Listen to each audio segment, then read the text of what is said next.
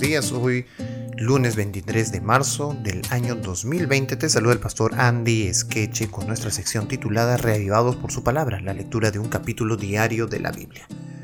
Hoy nos toca eh, leer el Salmo 50 y este salmo podría decirse que es una advertencia de Samuel a Saúl, porque Samuel a Saúl le dijo, en 1 Samuel 15:22 le dijo, ciertamente el obedecer es mejor que los sacrificios y prestar atención que la grosura de los carneros. Ese es el tema de este salmo. Este es un salmo didáctico que mantiene aún su gran valor. La magnífica descripción de un juicio, que bien podría aplicarse el juicio final, sirve de motivo para que este salmo desarrolle su mensaje de reprensión contra el adorador que cumple las ceremonias religiosas, pero que ni es sincero ni tiene buena conducta. El salmo consta de dos partes principales, la condenación de los males del solo formalismo en el culto y la condenación de la hipocresía.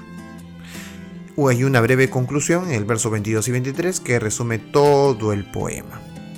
En cuanto a David, como el autor de este salmo, algunos pretenden que así lo sea, sin embargo en algunas Biblias también eh, se dice que es de Asaf. Bueno, Vamos entonces con el Salmo 50 y vamos a darle lectura. Dice así, el Dios de dioses, Jehová, ha hablado y convocado la tierra, desde el nacimiento del sol hasta donde se pone. De Sión, perfección de hermosura, Dios ha resplandecido. Vendrá nuestro Dios y no callará. Fuego consumirá delante de él, y tempestad poderosa le rodeará Convocará a los, a los cielos de arriba y a la tierra para juzgar a su pueblo. Juntadme mis santos, los que hicieron conmigo pacto con sacrificio, y los cielos declararán su justicia, porque Dios es el juez. Y ahora escuchen bien, verso 7. Vamos a darle lectura del verso 7 al 15. Y dice, Oye pueblo mío y hablaré Escucha Israel y testificaré contra ti. Yo soy Dios, el Dios tuyo. No te reprenderé por tus sacrificios, ni por tus holocaustos que están continuamente delante de mí. No tomaré de tu casa becerros ni machos cabríos de tus apriscos, porque mía es toda bestia del bosque y los millares de animales en los collados. Conozco a todas las aves de los montes y todo lo que se mueve en los campos me pertenece. Si yo tuviese hambre no te lo diría a ti, porque mío es el mundo y su plenitud. ¿He de comer yo carne de toros o de beber sangre de machos cabríos? Sacrifica a Dios alabanza y paga tus votos al Altísimo e invócame en el día de la angustia. Te libraré y tú me honrarás. Bueno, esta corresponde a la condenación de los males del formalismo en el culto.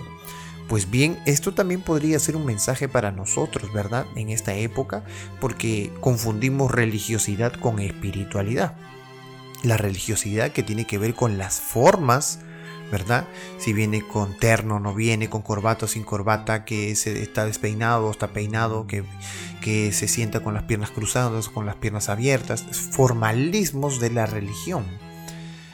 Y eso tiende a ser una religión. Sin embargo, cuando uno vive guiado del espíritu, obviamente estamos hablando de una buena conducta, porque hay de manera externa una buena conducta, pero sobre todo es movida por principios internos que ha producido el Espíritu Santo en el corazón de las personas. Por eso es eh, dañino eh, mezclarse con la religiosidad de las formas, porque uno piensa que al hacer esas cosas, en realidad está perfectamente bien, hasta se considera un santo por llevar las cosas, las formas, como deben de ser o como piensa que deben de ser. Pero eh, hay una condenación en base a esas formas, porque si no hay amor, es decir, el amor que proviene de Dios, entonces las formas no tienen ningún sentido.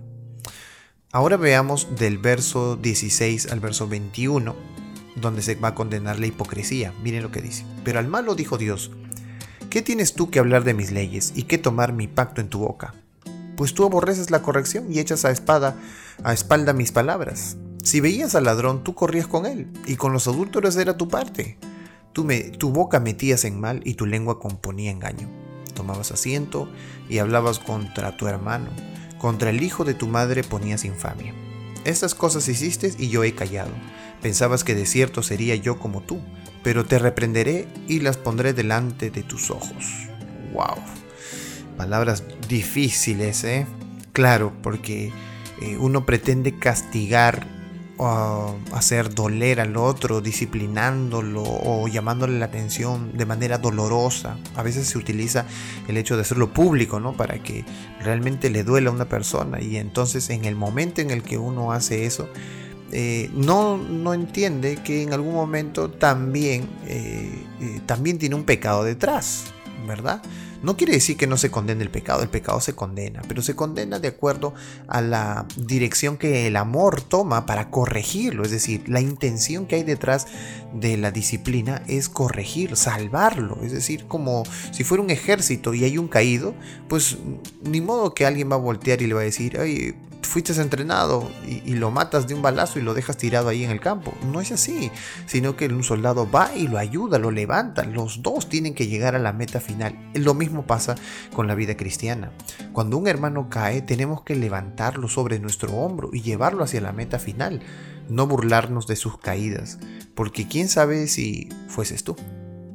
Por esa razón, la hipocresía es algo terrible en la vida de cada persona. Aquí en el Salmo, en el verso 18, por ejemplo, si veías al ladrón, tú corrías con él.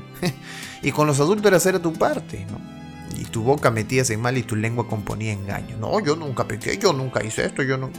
Te gozas de no haber pasado una experiencia y quién sabe que con tu propio comportamiento, con tu mente, ya lo hiciste.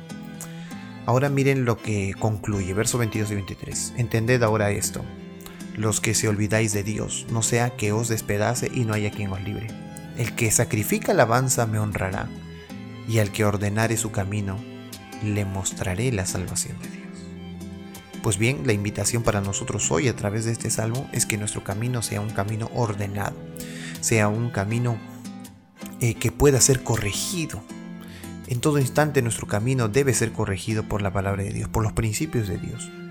Que Dios entonces pueda ayudarnos en esta mañana, en que pensemos en aquellas cosas que hemos hecho mal, de acuerdo a la luz de la palabra de Dios, a sus mandamientos, veamos cómo somos de pecadores y empecemos a dejar el camino del pecado y ayudemos a otros para que lo dejen igual. Que Dios te bendiga en esta mañana y seas reavivado por su palabra.